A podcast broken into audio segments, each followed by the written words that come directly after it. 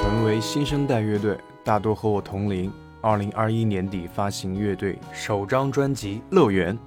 次年三月便开始了他们的第一次巡演。今年三月，我看到吉他手嘟嘟发朋友圈要在长沙离我很近的一个 live house 巡演，我想着要去，也不知道他们是第一次巡演。印象中其实他们挺久的了，挺老的了。结果是我没去成，紧接着长沙疫情，他们也演不成了。或许是因为我是一个众所周知的蹭乐队演出的一个老油条，怕和我一起上台，疫情就帮他们一起抵抗我。他们的 slogan 是最美的成语莫过于虚惊一场。我们出生在这个年代，经历了许多虚惊，见证过无数庆幸，我们都是时代下荣誉的幸存者。不如放下脑中的焦虑，和我们一起躺在乐园。这个 slogan 可以看出是一个很甜的乐队，但你应该想象不到，吉他手其实蛮油的。为什么呢？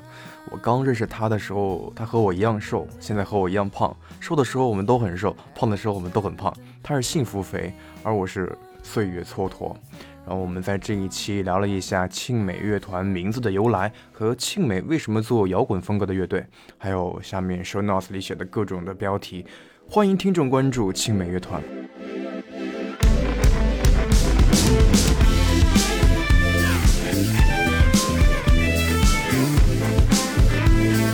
呃，我记得有一个我很喜欢的吉他手说过一句话，就是如果你是奔着挣快钱或者奔着成功去做音乐，你不一定会成；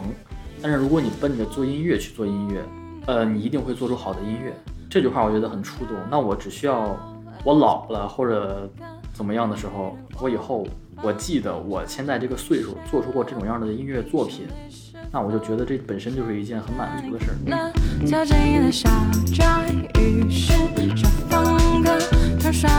巡个演，然后带着自己的女朋友完事儿，什么把贝斯给睡了，把贝斯女朋友睡了，这种各种事儿都有。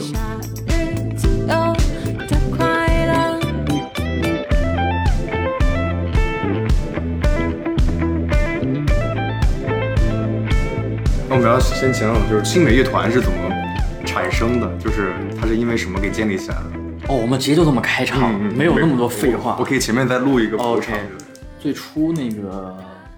是那个我们主唱，他是自己做音乐嘛，在大学啊，他自己当主唱，然后他找伴奏乐手。最初的他那个东西，我听着我觉得很民谣，他们只有木吉他。然后当时木吉他手是别人，他们当时后来做的新歌，然后包括没发的一些歌，他们就想现代化一点，想找个电吉他。通过他们那个经纪人，然后找到了我。然后当时因为我比较闲嘛，然后那个花墙的贝斯吕老师，然后他看我比较闲，然后我跟他说，呃，最近你要有什么乐队啊，你盯着点呗，然后你可以推荐一下我。然后他说行，正好我们当时那个经纪人找到了他，他就把我推过去了。我当时没当回事儿，我觉得这是一个赚钱的活儿嘛，因为我一听啊，听着挺流行，我以为我去赚钱的，一场分我个几百一千那种。嗯，我刚进去第一天晚上，我进了排练室，试了一下他们的歌。嗯，当天晚上回去，哎，那个主唱跟我说，呃，愿不愿意就跟我们成为一条绳上的蚂蚱呢？然后我们准备转型成乐队了，以后你就是其中的一员，大家就是一份子，不会说我是雇佣制度那种。嗯，就是有钱一块掏，然后要赔一块赔。当时我也比较热血嘛，就是 我也无所谓，正好反正有事儿干。我说可以，可以，可以。然后我们就这么组了这个乐队。乐队名呢，我们虽然现在对外说，呃，什么寓意着是庆幸之美，我们是什么幸运的一代这种话，这种话比较官方。实际呢，是我们当时的经纪人列了一长串的清单，那上面有各种。恶搞的别的乐队的名字啊，还有他自己胡胡乱起的一些列了很长，说大家投个票吧，就是就乱选的。然后我当时就没投票，因为我一点都不在乎嘛。我说随意我都行，你们选吧。啊，还好他们选了庆美乐团啊，选了庆美这个名字，而不是别的一些奇怪的名字。因为你知道台湾有一个乐队叫茄子蛋，你知道吗？然后他当时因为想恶搞那些别的乐队嘛，取了别的名字，还有一个叫土豆逼啊。我们还好没有叫土豆逼，我们我们还好选了庆美这个很文雅的名字，我们才能一直玩到现在。那个名字应该上去就会给你土豆，给你就掉。就别土豆了。我们真要叫叫那个名字，我们音乐的风格也不能玩成这种东西。那你们一开始为什么选择了做乐队玩摇滚，而不是选其他风格？你说我们算摇滚吗？它其实肯定是在那个大的分支里。对，在我的心，我们主唱的心里，我们一定是摇滚；在我的心里，我觉得我们其实是流行音乐。嗯，你说风格，哪怕我们当初乐队四个人，我们每个人都有喜欢的东西，这个你也合不来一块儿。每个人他自己的审美都不一样。我一个弹吉他的，我会喜欢很多乐器比重相当多的，我平常爱听的，它都跟主唱没关系。然后我们主唱听的很多就是一些情歌啊那种，啊就他会喜欢的一些东西，包括贝斯跟鼓手。鼓手就肯定会喜欢一些爵士的东西，大家肯定都有自己喜欢的东西。然后怎么定风格呢？我们四个人都能沾上边儿的，都能共同爱好、不反感的、喜欢的。我们当初想做 City Pop，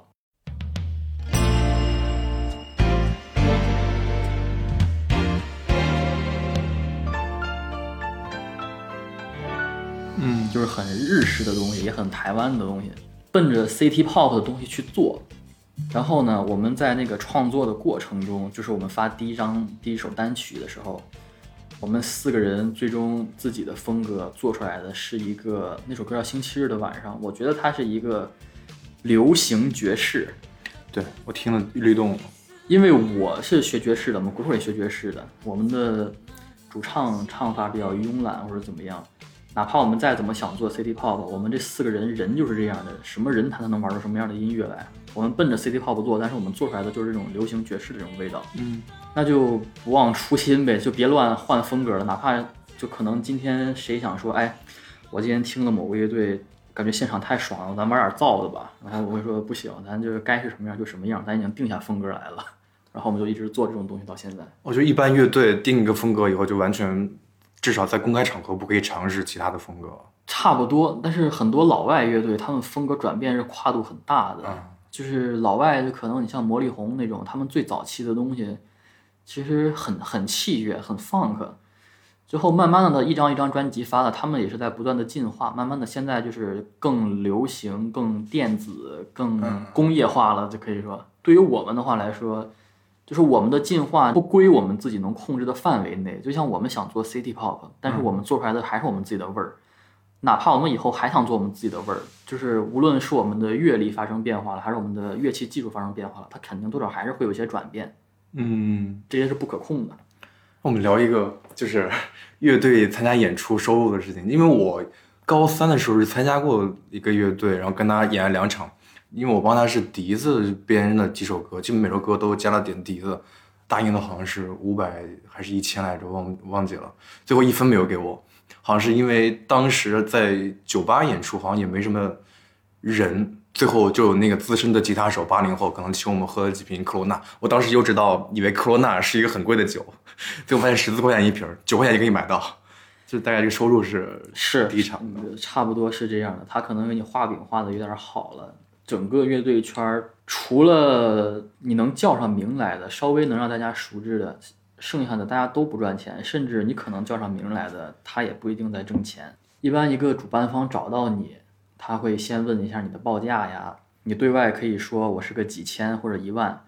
但是你给出一个报价的同时，你也得知道自己现在有没有那个能拉这些票房的一个底气。嗯，因为这活儿一直是我干嘛，我一直都是那种特别谦虚型的，我还想着老跟人合作，我就我会一直压低自己报价的。我一般就是说没事儿，没钱都行，你有个路费就行，就是你最后给我分到一两百，能让我打车回家就行。我们就是也需要演出机会，我们现在还不是那种已经不缺演出了，也不缺粉丝的那种，所以我们的报价就是，我觉得哎这场演可以不说，报价可以不说。对我们觉得这个是可以的，就哪怕就是我最后是没捞到钱，就是我想跟你合作，因为这场有我喜欢的音乐人，嗯我就会来。确实也有过给的时候，也有过给的多的时候，那就当福利了。那一般乐队的时候，一笔钱分到内部的时候，内部都是平均分吗？还是呃，比如你是主唱，给你最少这样？一般是在组乐队的时候就定下来的，就是看你们乐队是怎么个运作状态。你按当初最早的庆美没成为庆美的姿态，那就是主唱他跟他的伴奏团队，这种姿态的乐队，那一定是主唱去拿大头，然后他去跟底下的聊，我一场固定给乐手开五百啊，开一千，还是开多少钱？还是说你拿几成，我拿七成，你拿什么一成这种？嗯对于我们来说，我们目前是一个平均分配的状态，嗯包括我们的词曲版权，就是版权费，这些都是在发行歌的时候都已经填好了的，因为我们上传那些网站，嗯谁谁的名字，词曲比例是多少，到时候分钱也按这个比例去分。所以唯一能涉及到分钱的，也就是实体专辑跟演出费，这些我们都是默认平分的，因为大家要是也算是共同付出。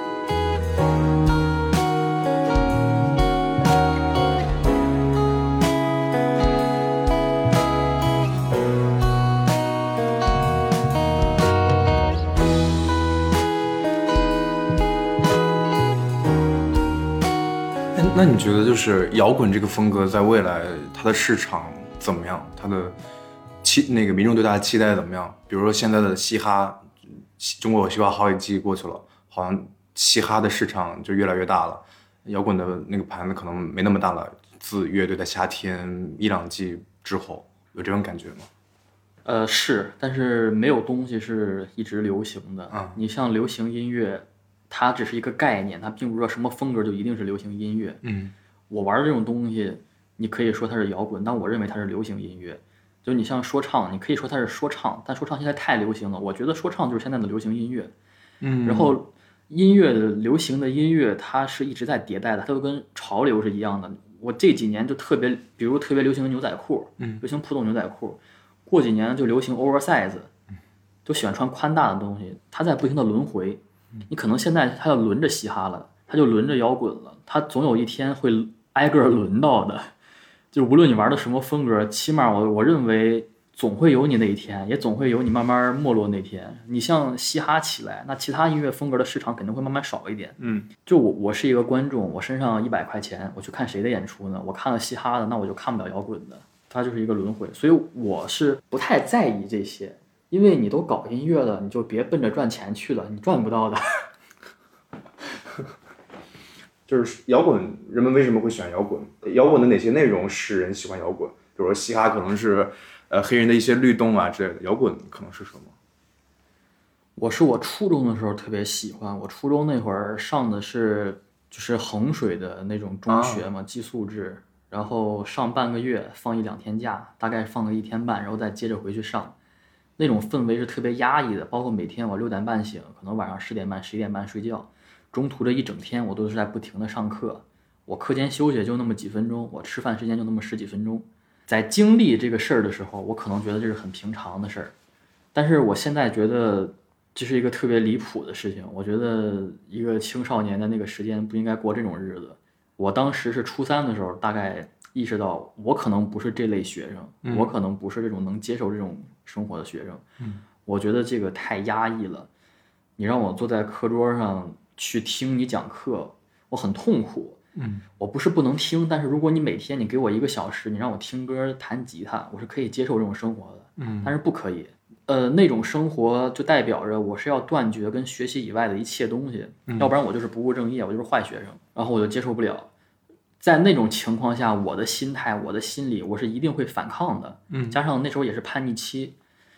那我就需要一个出口。那音乐是出口的一种，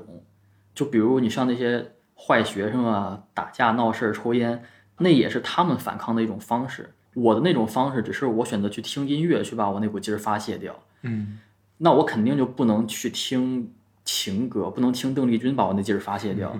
对吧？我我每天上学，我感觉特别压抑，我很愤怒，我想把这些，我想把桌子全掀了，然后我不可能靠着听邓丽君，我去把那股劲儿卸掉，我我我得听失真的吉他，我要听鼓点儿，能哒哒哒哒的东西，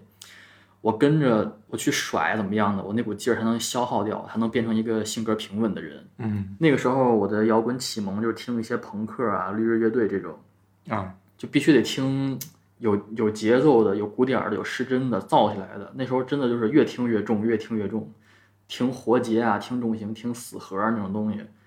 就是因为我那时候火气太大，你知道吗？可以把摇滚说成是一种特别外向式的发泄，而就是有一些飙高音的那种综艺节目或者说流行歌，它可以说是一种内向的发泄。可以这么说吗？呃，如果你把音乐去当成一个情绪的出口，那它就是发泄的。你嗯你听不同的情绪，你在发泄不同的情绪，并不是情歌它发泄不了你的情绪。就我失恋了，我就想听点情歌，我听情歌我就能发泄，我感觉他的那个唱的词儿听到我心里去了，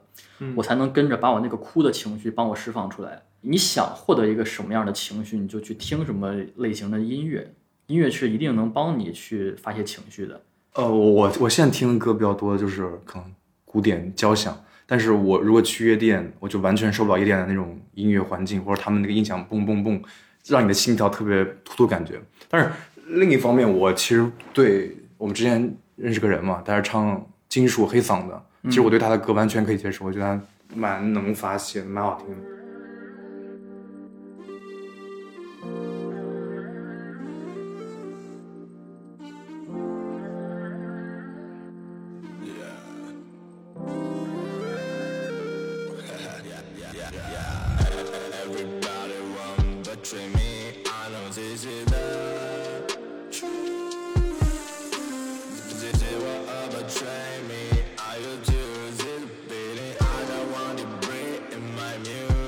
这个也是两个概念，一个就是说你是需要音乐做你的情绪出口，还是说我真的只是想听歌？你单纯坐在听歌的角度，人也是有不同审美的。那这可能是你从小受到的环境啊，这各方面会都会影响人的这个音乐审美。那你你说我就是喜欢燥的，或者说我就是喜欢流行的、古典的，我接受不了现代的，这都很正常。但是你把它当那个情绪的出口的话，这又是另一个概念。因为你哪怕是一个很喜欢古典的人，但是我最近就是生活不顺，我感觉我听古典音乐，我那股劲儿出不来，那我就会主动的去搜索一些带劲儿的东西，嗯，是这么一个概念。比如说咱们国内现在的摇滚的厂牌和呃嘻哈的厂牌，他们之间有什么区别吗？或者说咱们国内的摇滚嘻哈的厂牌和国外的摇滚嘻哈的厂牌有什么区别？太大的区别？单论国内的话还能聊，如果聊到国外的话，那就是完全不同的概念了。因为国外整体的音乐环境都不一样，咱完全没法跟人家比。你说国内的摇滚跟说唱有什么区别？其实摇滚它，我我认为它本身没有厂牌的概念。摇滚的厂牌一般就是说我建立了一个所谓的厂牌，我旗下有哪些长期合作的乐队，我有办演出就叫他们，嗯大致是这么一种合作关系。然后说唱的厂牌呢，它就有点类似于那种兄弟会的感觉，啊有点像那种帮派，你知道吗？他是人跟人的联系比较强，就可能说我我决定要你，并不是说我想跟你合作，他有可能那种，哎，我觉得你小子跟我聊得来，咱俩都是那种事儿的人，我操，咱们就是好兄弟了，咱就一块儿玩儿，一块儿喝喝酒吃饭什么的，然后演出一块儿来，然后进我厂牌吧，然后我们一起做歌拍视频，他们是这种联系比较多。你说摇滚圈、乐队圈，我目前没见到过有这种联系的。国外有这种吗？国外，我不太确定，因为国外它是另一种不同的环境。那你觉不觉得乐队的夏天好不好？就是它有没有给摇滚这个行业带来一些贡献？首先，虽然我没上月下，加上有了月下以后，导致我们这些没有上月下的人空间被压缩，但我还是觉得月下是个好东西。嗯一句说多了的话，不就是分蛋糕吗？嗯月下创造了一块蛋糕出来，在没有月下之前，演出市场虽然也有，但是呢，他都是圈内人，真正的就谁办演出了，他的粉丝去看。嗯有了月下以后呢，像他相当于他出圈了，他带起来了一种所谓的 live house 文化。嗯大家去了解哦，什么是 live house？原来还有一个地方，它是可以听歌、喝酒、看乐队的。嗯哎，我觉得这个很酷，它很符合年轻人所需要的一种场合。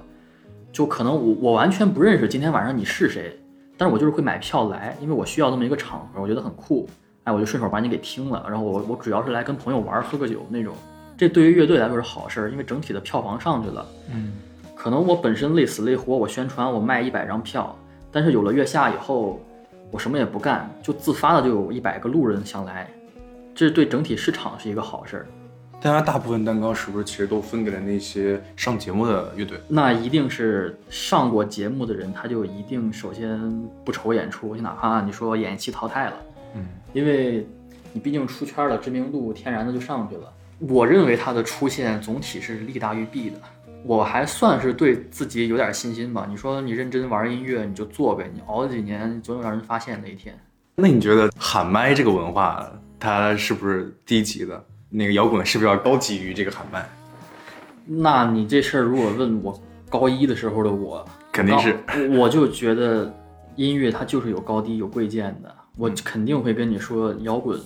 它是怎么怎么样的，喊麦它，我会从音乐性上跟你分析，我会告诉你这个东西没有音乐性，巴拉巴拉。但我现在不这么想了，就像我刚才说，它是你的一个情绪出口，我没有贬低那些喊麦的人的意思啊，客观事实来讲，他们的学历不高，嗯。他们一般是县城或者怎么样，他们能接触到的一些文化呀或者艺术也比较狭窄，嗯就导致他们没能获得一个就是比较现代的一个审美。你你就像黑人，他们自发的创造了布鲁斯，他们就是一块儿自发的去弹那几个节奏啊，嗯弹那几个和声，然后唱点自己每天的日常，唱点聊点荤的，嗯什么哎，路过一个姑娘，你真好看，这种就是黑人的布鲁斯，那就是黑人想表达的情绪。喊麦对于呃精神小伙儿那个群体，那是他们所需要的一个情绪，嗯因为他们的经历导致他们生活比较缺乏认同感，嗯所以他们想自发的去创造一些什么成王败寇啊、帝王啊那种江山美人。他们由于也没有音乐的知识，所以他们只能去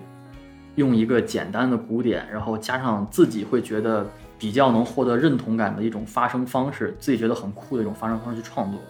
这个事儿没有错，但是你从音乐性上讲，你可以说它没有音乐性。但是我现在觉得都还好。那再怎么说，人家有他人的受众群体，嗯人家我就是没审美，人家说，哎，我就不喜欢听这种东西，我觉得你这个太乱乱糟糟的，我听喊麦多爽是吧？人家能通过喊麦发泄自己的情绪，那是好事。它更多的这个高级是不是它定义其实是不是主流的，就是认为什么样？比如说嘻哈的律动，它是反拍，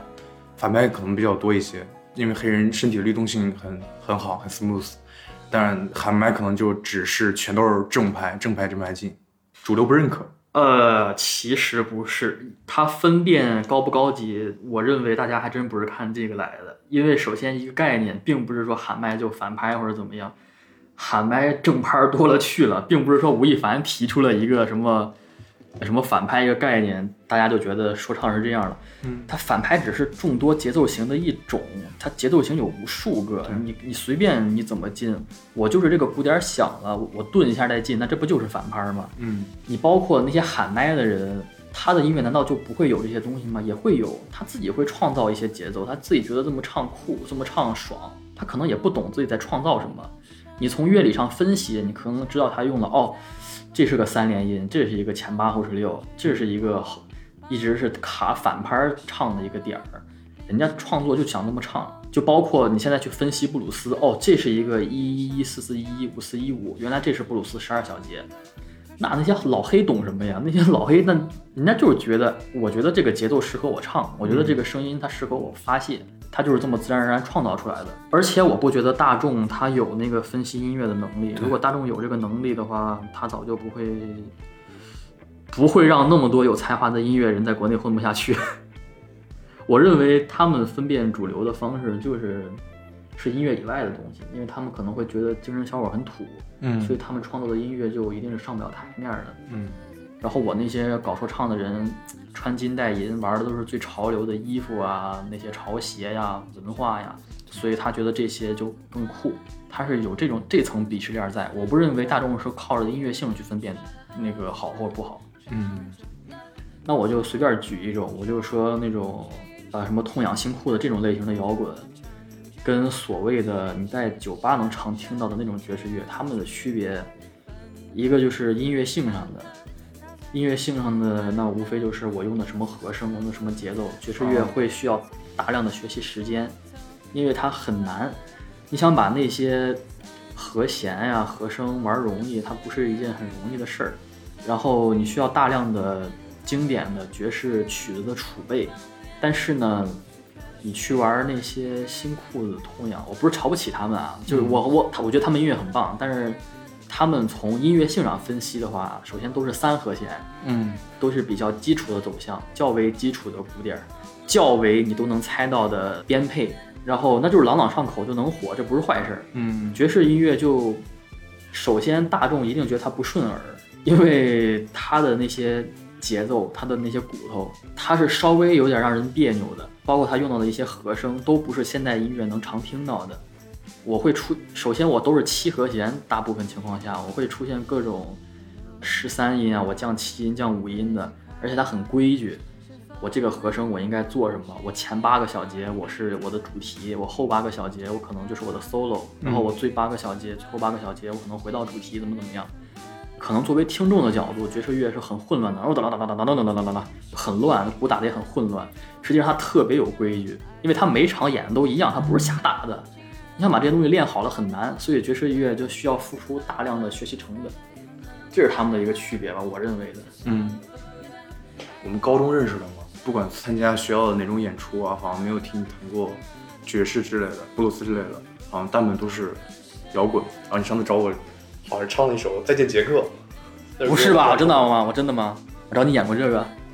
有一次吧，是好像是不那个通往通往的一首歌，啊我忘记这首歌了。啊，对对对，高中那会儿因为没有什么原创的能力，那时候大家就是翻弹翻唱嘛，痛痒的东西可能比较好翻。一个原因是我对自己的技术不自信啊。你说演爵士、演布鲁斯那种东西，你真弄不好，你是容易翻车的。虽然台下不一定能听得出来，我自己演完可能会抑郁，但是你让我去翻弹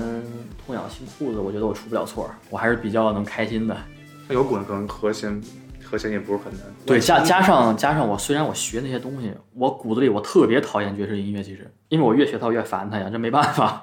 因为我它让我很痛苦，它让我大量的时间去练习。对啊，我老师每次给我上课，我其实很很痛苦的，但是我不得不学。就是一个东西，你去听一听还好，你真的让它成为一种工作，或者你去努力学习它的时候，你就感受不到它的乐趣所在了。对，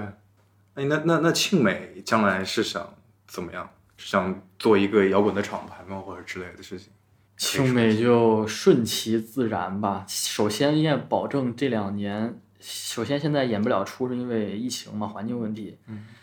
环境慢慢放开一些，先保证演出一直在线，歌儿一直做，接着发专辑。我们只需要做到我们在活动，我们该做的做了以后，你像他火不火，他发展成什么样，有人看上啊，签约或者怎么样，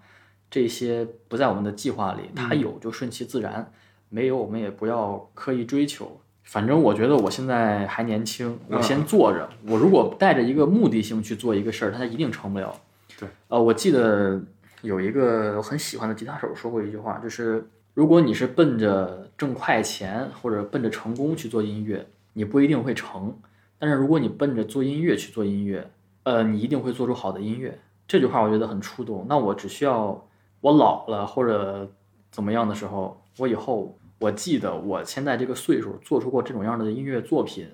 那我就觉得这本身就是一件很满足的事儿。我并不一定非得说我这个岁数我要把乐队搞多大，我要火成什么样，挣多少钱，这个我确实是真的没那么在意。那可可不可以爆料一些，比如说其他大乐队的一些可以讲的一些内幕？能讲，但是我觉得我就没法带上名字，啊我带上名字我就离死不远了。可以可以可以猜一下，艺术行业吧，圈子它总有各种事儿可以听。就除了一些比较荤的，我们我们昨晚讲的那个比较荤的八卦之外，乐队成员之间闹不和啊之类的事情。闹不和那太正常了，这主要看你乐队人什么关系。你要都是一群大老爷们儿，性格比较外向那种，那你可能你演不高兴，直接打架了，直接可能台上打起来都有，这很有可能。庆美也会有吗？庆美不会有，庆美主唱，我们主唱他是一个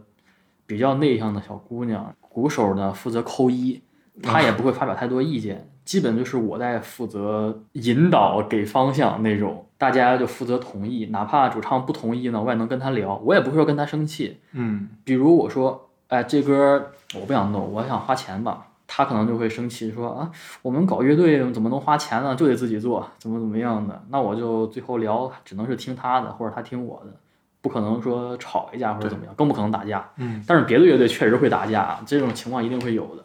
你包括你本身就搞这种音乐，你可能就是性格就比较靠外，有什么事儿你可能就比较直爽。我操，你他妈今天演的不行啊！我他妈怕打起来了，巡个演，然后带着自己的女朋友完事儿，什么吉他把贝斯给睡了，把贝斯女朋友睡了，这种各种事儿都有。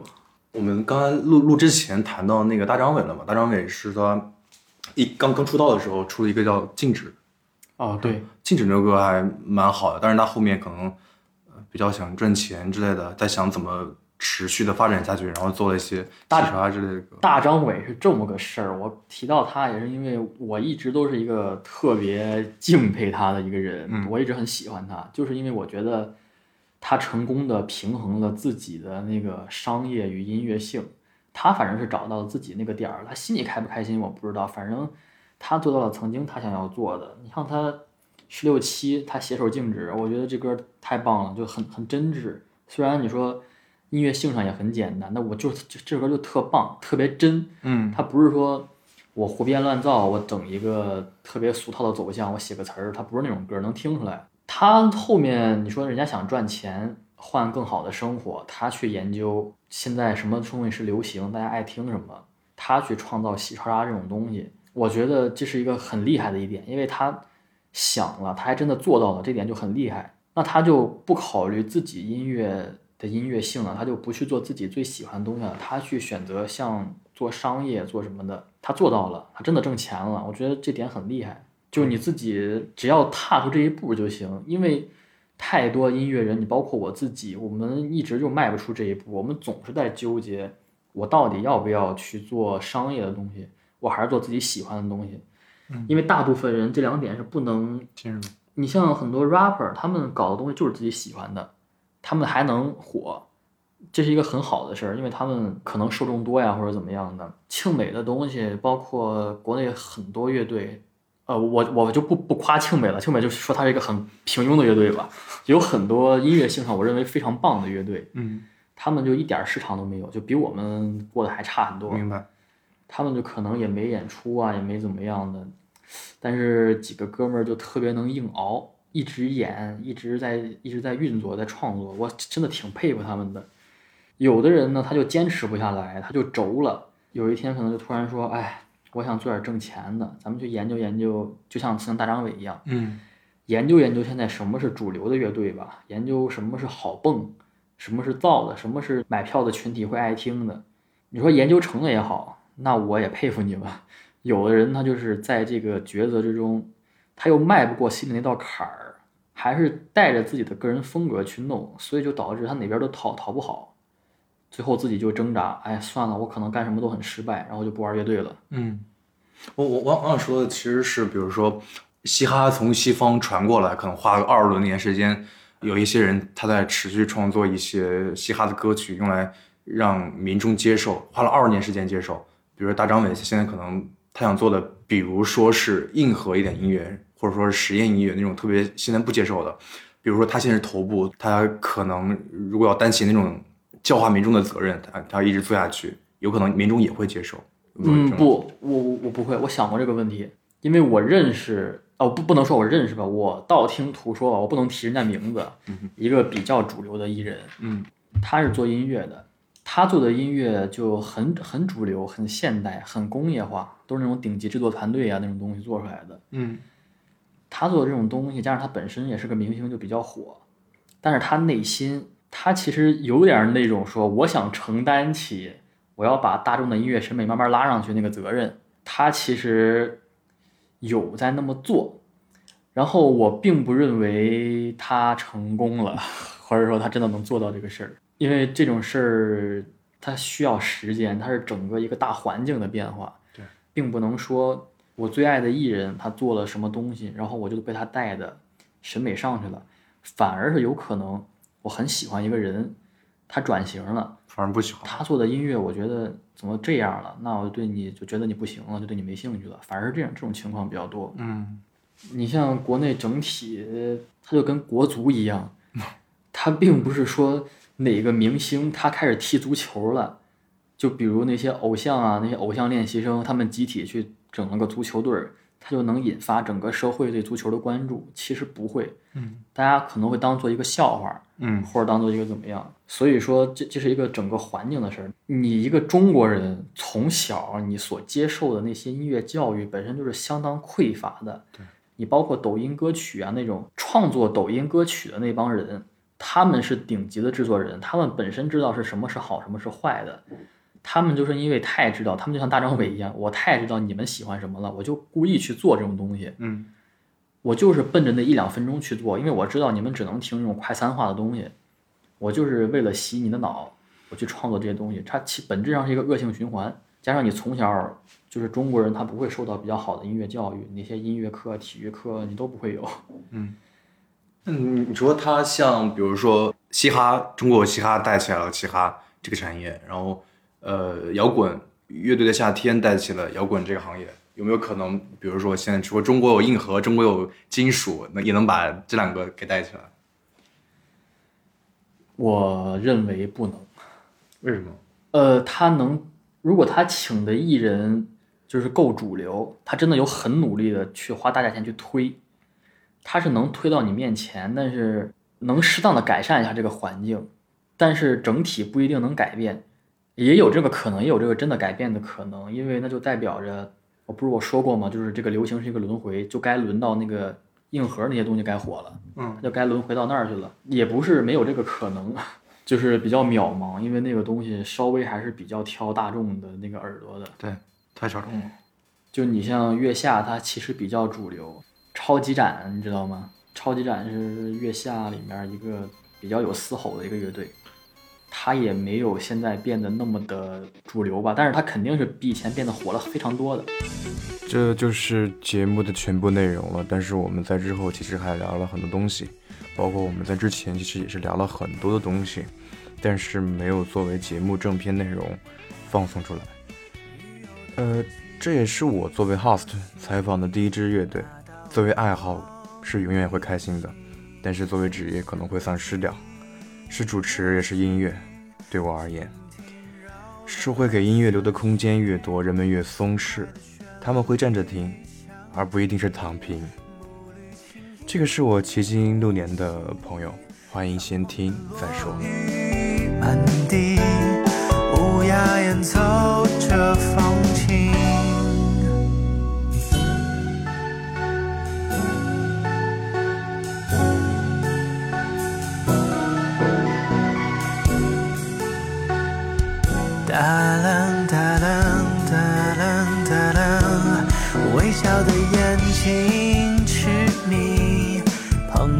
的心很急，隐藏的表情窃喜，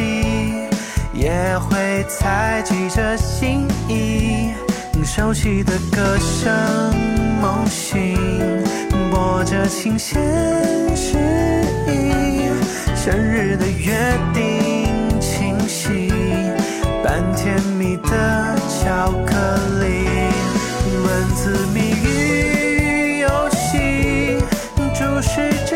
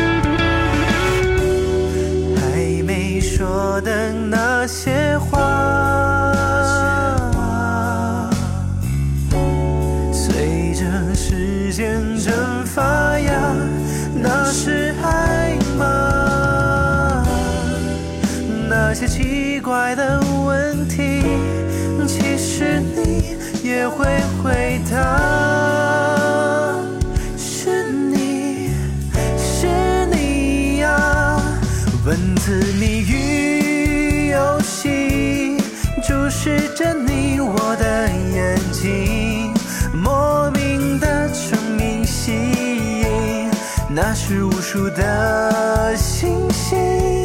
心灵感应奇迹，却也抗拒无法忘记，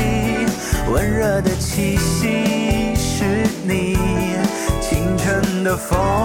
是